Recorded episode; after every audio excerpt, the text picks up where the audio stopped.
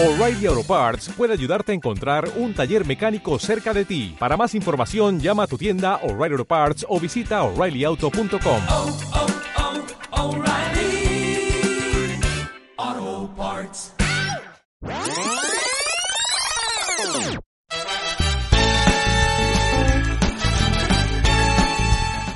Extraordinaria tarde, amigos. El día de hoy tengo el placer de que me acompañe un chico súper talentoso, cantautor y que nos está presentando su nuevo video. Bienvenido, ¿cómo estás, JP Carrasco? Muy bien, Ale, muy bien, muy contento de estar aquí contigo, de poder platicar un poquito de, mis sencillos, de mi carrera y de todo. Perfecto. Oye, casi siempre inicio la conversación platicando sobre comida, invitándolos a ustedes a que nos digan, pues, algún platillo favorito. Y yo entiendo que tú estuviste en Tijuana, eres de, de Guadalajara y llevas un rato viviendo aquí, entonces creo que bien podrías recomendarnos varios platillos. Sí, pues ah, la verdad, la verdad es que sí, de mis comidas favoritas sí son los tacos, no te voy a mentir. Ah, me gusta mucho el sushi, me gusta mucho la comida en general, la verdad es que disfruto mucho de comer, pero, pero sí, los tacos, el sushi y en general todo, pero sí. ¿Y tienes algún favorito entre Tijuana, Guadalajara y México para, para comida? Híjole, pues ah, cada quien, cada uno tiene lo suyo, ¿sabes? Porque también, por ejemplo, inclusive en los mismos tacos son súper diferentes, súper, súper diferentes. Ah, si me pones a elegir, depende. Los de, los de pastor prefiero los de Ciudad de México, pero los de adobada de, de Tijuana están increíbles y la- los de carne asada sí son mejores en Tijuana, definitivamente. Ok, bueno, ya saben amigos, si en algún momento van a Tijuana ya saben cuál elegir y cuáles son mejores. Oye, ahora sí, platícanos, mientras bailamos, que es el, el, obviamente el último sencillo que sacaste y también el video que estás estrenando, que por ahí ya lo vi y se ve muy, muy bien. Muchas gracias, muchas gracias. Sí, mientras bailamos es la última canción que saqué, como bien dices. Ah, ya pueden encontrarla en todas las plataformas digitales. Tiene también una versión en inglés que se llama As We Danced y también pueden encontrarla. También pueden encontrar el video y todo en YouTube. Y, y pues bueno, la, verdad es que sí ando muy contento porque es la primera balada que saco. Ya llevamos un rato con ella y moviéndola y todo y ha, ha tenido pues un gran recibimiento con, con la gente, con el público. Y bueno, todavía, todavía falta seguir sacando más música, seguir haciendo más cositas, pero, pero ahorita sí andamos contentos con mientras bailamos. Todo este proceso, porque obviamente tú participas en la creación, ¿cómo mantienes viva la creatividad en, en ti? ¿Haces alguna rutina o convences a la musa de que te visite todas las noches? ¿Cómo haces este proceso para crear?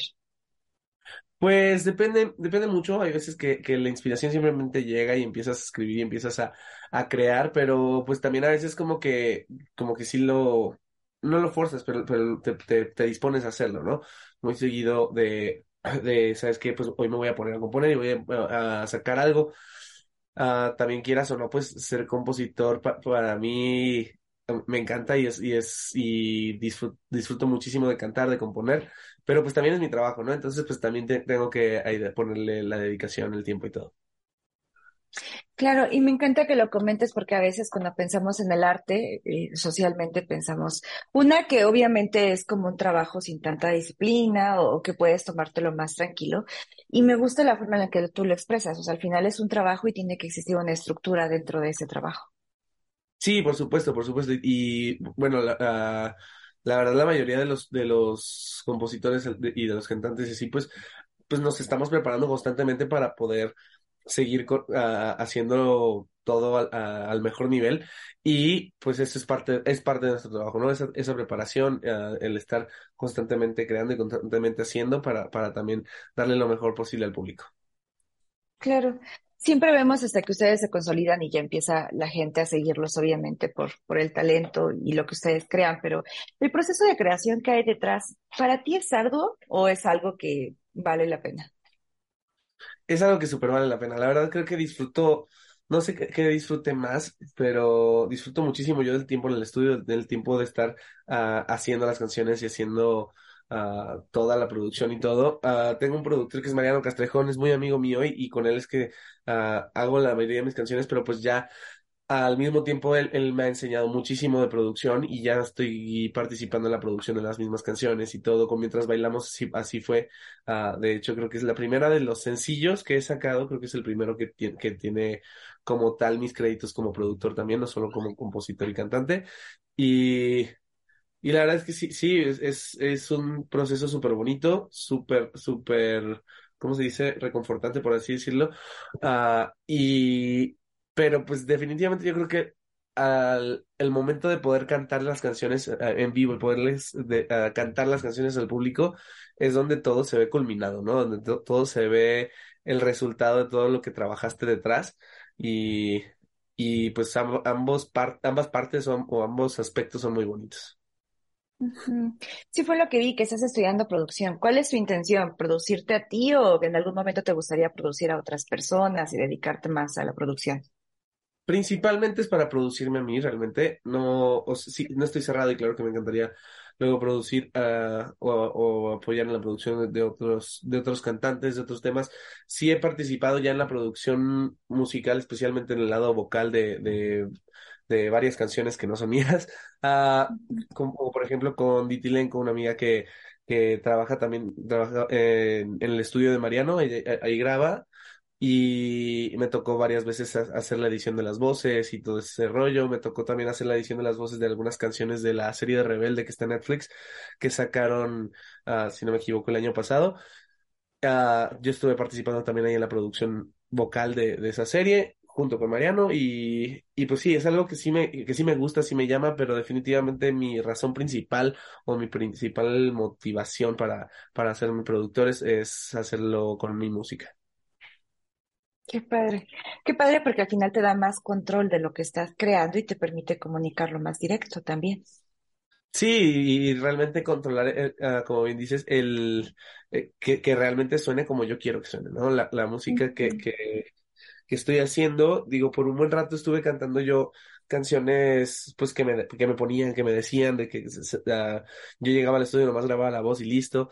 Ah, así estuve un rato. Y ahora que ya puedo como, como tomar yo, que pude tomar como las riendas de mi carrera y poder hacer las cosas como yo quiero y la- las cosas que yo quiero, la verdad es que sí, sí me encanta, me encanta. Sí, claro, totalmente. Y al final me, genera la duda a veces, ustedes obviamente tienen como procesos que a veces son muy complicados. Yo creo que eh, los artistas incluso son sumamente sensibles o, tienen la fama de serlo, no sé, yo no lo soy.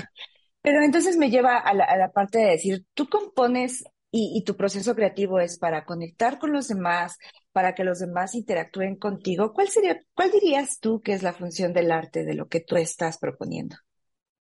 Yo creo que el arte en sí, en, su- en la mayoría de sus casos, es una, es una expresión realmente de, de lo que traemos adentro, de nuestros sentimientos, de nuestros pensamientos, de nuestra persona como tal. Y para mí eso es la música, para mí eso es, cuan- cua- eso es lo que hago cuando estoy componiendo, cuando estoy ah, cantando, es darle, da- ah, darme a mí, o, o sea, darle al público lo que es mi esencia, lo que soy yo. Y creo que eso es lo más importante para poder realmente conectar con la gente. O sea, si siento que si, que si generas o que si creas las canciones con la intención nada más de conectar a la gente, pero no realmente de expresarte a ti mismo, pues no, realmente no terminas conectando al 100 porque pues no viene de un lugar tan real, tan sincero. Y eso es algo que, que la gente se- sí se da cuenta, aunque sea de una manera medio inconsciente, cuando cuando realmente te crees la canción y lo que estás cantando, sea que la, hayas ah, compuesto tú o no, ah, la gente sí lo siente al, ah, al mismo nivel que tú. Entonces, si tú no lo estás sintiendo, pues la gente tampoco lo va a sentir.